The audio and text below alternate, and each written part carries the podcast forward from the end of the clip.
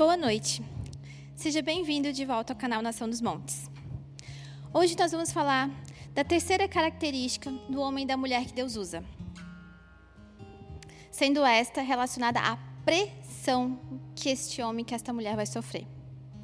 Ou seja, todo aquele servo de Deus, todo aquele fiel a Deus, que vai perseverar no cumprimento de seus propósitos, passará por uma sobrecarga tremenda. Vai ser altamente pressionado.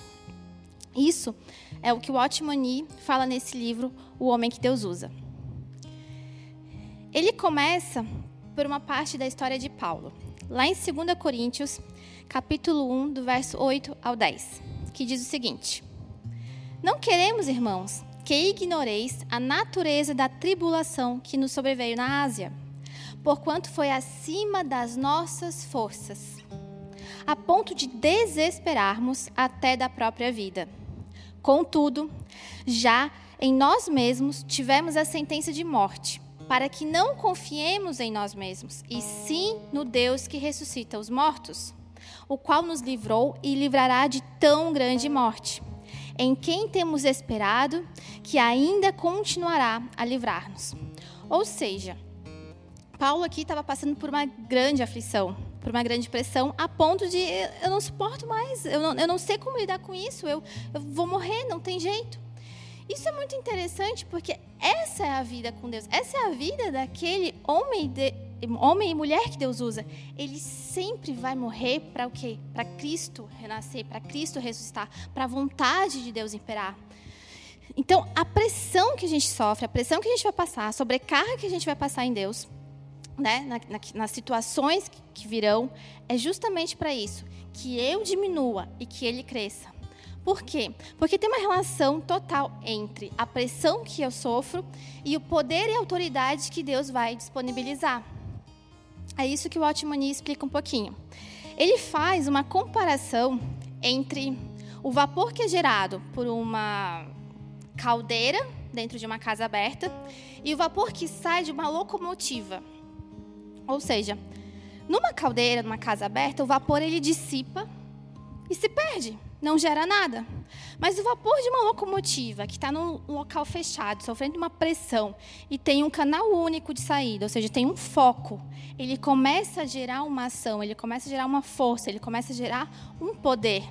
E é isso que acontece. Quanto mais nós somos pressionados, mais poder Deus libera sobre nós, mais autoridade nós vamos ganhar em Deus. Por isso é importante suportar as aflições, por isso é importante suportar as pressões da vida. Nisso nós vamos o que crescer em perseverança.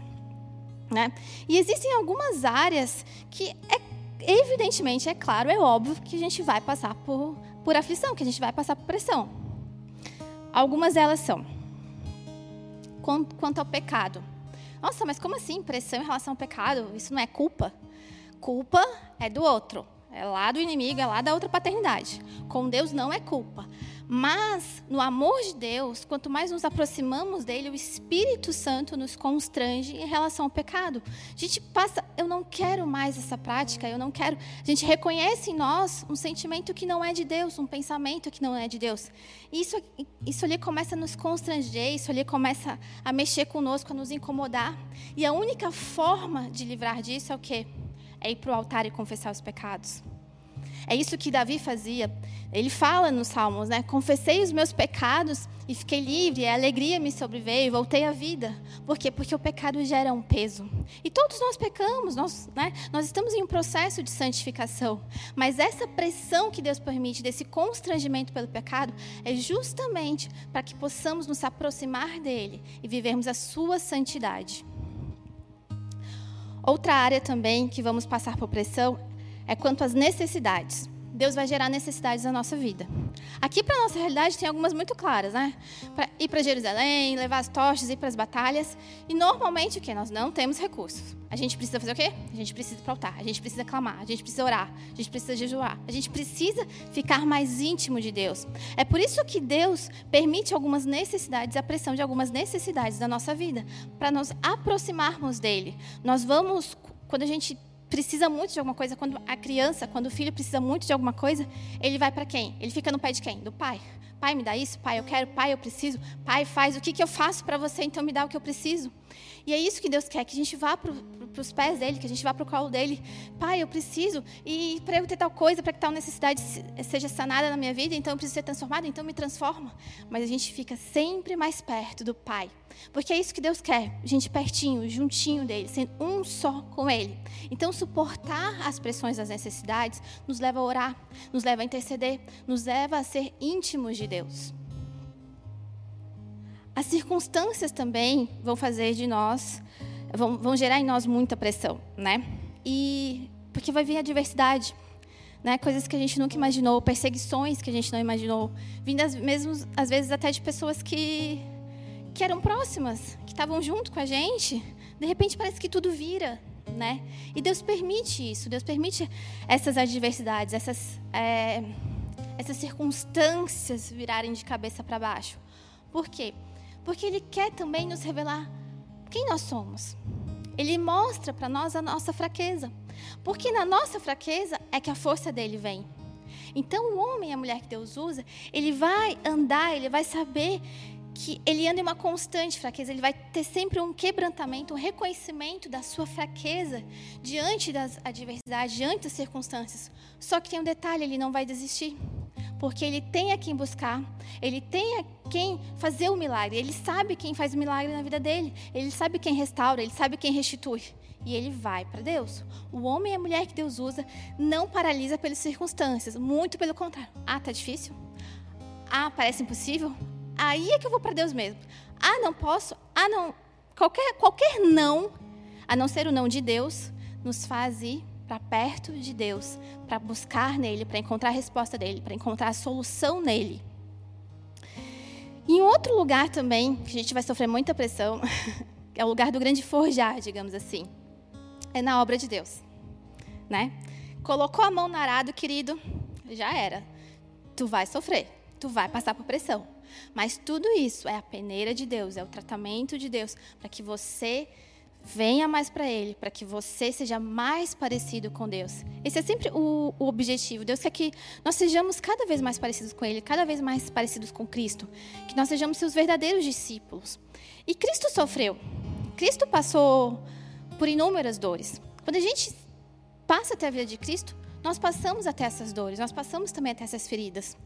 Mas não tem problema, ok? Eu suporto o sofrimento porque eu amo a Cristo e Ele me ama e e está tudo certo, e o amor dele restaura, e ele tem o azeite, ele tem o bálsamo que eu preciso para ser curado. É, esse ano, o começo desse ano foi um, um começo meio difícil, assim, né? Tem a questão da pandemia, e para mim, eu comecei o doutorado, e ou coisa difícil, esse tal de doutorado, né? Enfim. Uh, e eu lembro uma vez, assim, ali no começo, tinha uns textos muito difíceis. Eu realmente ficava horas tentando entender alguns daqueles textos. E aí um dia eu estava conversando com dois professores meus.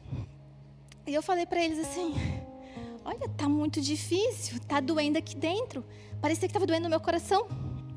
E eu lembro que um deles falou o seguinte: Elo, aprender dói. Não tem jeito. Você quer aprender? Você vai aprender? Vai doer, vai sofrer. Isso também faz parte da vida com Deus, porque isso faz parte da pedagogia de Deus. Deus usa o sofrimento. Por meio do sofrimento, ele visa o bem para nós. E eu gosto muito de uma das palavras de Paulo a Timóteo. Toda vez que eu estou passando por alguma dificuldade, essas palavras vêm na minha mente, o Espírito Santo traz a memória. Quando Paulo disse para Timóteo: Não tenha medo de sofrer. Não tenha medo de sofrer. Isso é inerente à vida. Isso é inerente ao processo de Deus. E se ele tem a cura, Tá tudo certo? É, é só se aproximar mais dele? É só ser mais junto dele? Ok, há prazer nele. Aqui a gente não vai é, detalhar muito, até por uma questão de tempo, sobre o sofrimento. Mas vale muito a pena esse livro aqui também, do C.S. Lewis, O Problema do Sofrimento. Ele esclarece muito bem sobre o sofrimento, né? Sobre o quão é importante as dores e por que, que Deus permite as dores na nossa vida o quanto nós somos transformados, o quanto a aflição gera em nós coisas que a gente mesmo nem sabia. Por quê? Porque a gente sai da dependência de nós mesmos para a dependência de Deus. E quando a gente depende de Deus, não vai ser a força do meu braço que vai ser nada, mas vai ser o poder de Deus que vai fazer tudo. É o poder de Deus que derrubou o gigante. É o poder de Deus que destrói o leão. É o, é poder de Deus que faz as muralhas de Jericó caírem. Poder de Deus faz tudo. Porque Deus é tudo. Ele é soberano, ele é poderoso. Então, à medida que nós amadurecemos, à medida que nós crescemos em Deus, à medida que nós entregamos as nossas fortalezas, que nós nos transformamos nos verdadeiros guerreiros dele, vamos passar por sofrimento, vamos passar por pressão. A gente vai ser pressionado de todas as áreas. Mas o poder e a autoridade dele virá, a resposta dele virá, a transformação dele virá. E como a gente viu um pouquinho no episódio anterior também, tem as pressões vindas do inimigo. Vai ter ataque, vai ter levante. Isso é natural. Mas ele já te deu as armas, basta você usar. Ele já tem te capacitado, basta você pôr em prática. Deus está fazendo a parte dele. Ele está falando o que agora? Faça a sua, coopere comigo. Deus está esperando a nossa cooperação. É tempo da verdadeira noiva se levantar em cooperação a Deus. É tempo da verdadeira noiva ser restaurada, conforme o livro de Ageu, e deixar que o templo seja cheio da presença de Deus, para que o reino se estabeleça. Esse é o tempo que Deus está te chamando. Ele está te chamando para uma restauração. Ele está te chamando para um novo tempo. Ele está te chamando para fazer coisas incríveis na tua vida. Basta você aceitar. Basta você permitir o processo. Não se apegue à dor. Não se apegue à dor. Isso é imaturidade. Se apegue ao Criador. Se apegue ao Salvador. Ele vai te curar. Ele vai te salvar. Ele vai dar a resposta que você precisa. É preciso crer, tenha fé, a incredulidade a gente já viu, nos afasta dos caminhos dele, nos afasta dele. Mas não é isso que ele quer. Ele quer a gente juntinho dele. Então, essa é a mensagem que nós queremos deixar para você desses três episódios sobre o processo de mudança, sobre o processo de mudança, sobre a transformação que Deus está fazendo na tua vida, para você ser usado por Ele, para você ser um servo fiel e para você ser encontrado, ser pelo selo dele quando ele voltar. Ele está voltando e ele está gritando pela noiva dele. Atenda o chamado do noivo. Muito obrigada por ter nos acompanhado até aqui. Espero que essas palavras tenham edificado a tua vida. É, não deixe de nos seguir, é, continue acompanhando o canal Nação dos Montes, acompanhe o nosso site, lá tem artigos também para edificar a tua vida, acompanhe as nossas mídias, de, mídias sociais, desculpa. E não deixe de entrar em contato com a gente também. Entre em contato pelo WhatsApp, entre em contato pelo direct do Instagram. A gente quer saber os testemunhos, como que essas mensagens têm edificado a tua vida, o que tem acontecido. Se tem algum pedido de oração, também pode mandar. E por fim, é, eu quero te convidar a assistir um clipe, a gente vai deixar o link aí na descrição, de uma música do Morada, que chama Meus Votos, para que a revelação da noiva venha sobre a tua vida. Amém? Que Deus te abençoe. Muito obrigada. Grande beijo. Até mais.